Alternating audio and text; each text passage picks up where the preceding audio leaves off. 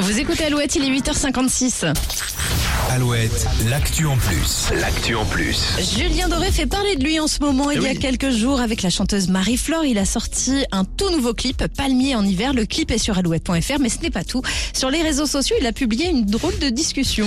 Une discussion avec sa directrice de communication. Sauf qu'il n'en a pas. Ah, très bien. Julien Doré a repéré l'arnaque avant de demander son retrait d'Instagram. Il échange quelques mots avec Sandra Elina et lui demande si elle connaît bien le chanteur, s'il était sympa.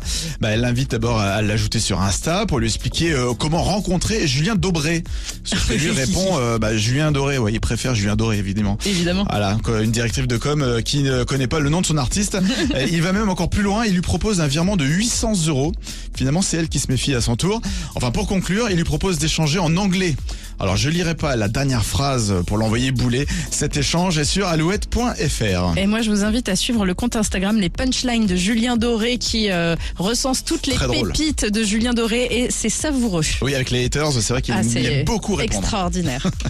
Voilà, c'était l'actu en plus de ce mardi. à retrouver sur alouette.fr. Avant 9h, Amel Bent et Manuel jusqu'au bout sur Alouette. On m'a dit des phrases toutes faites,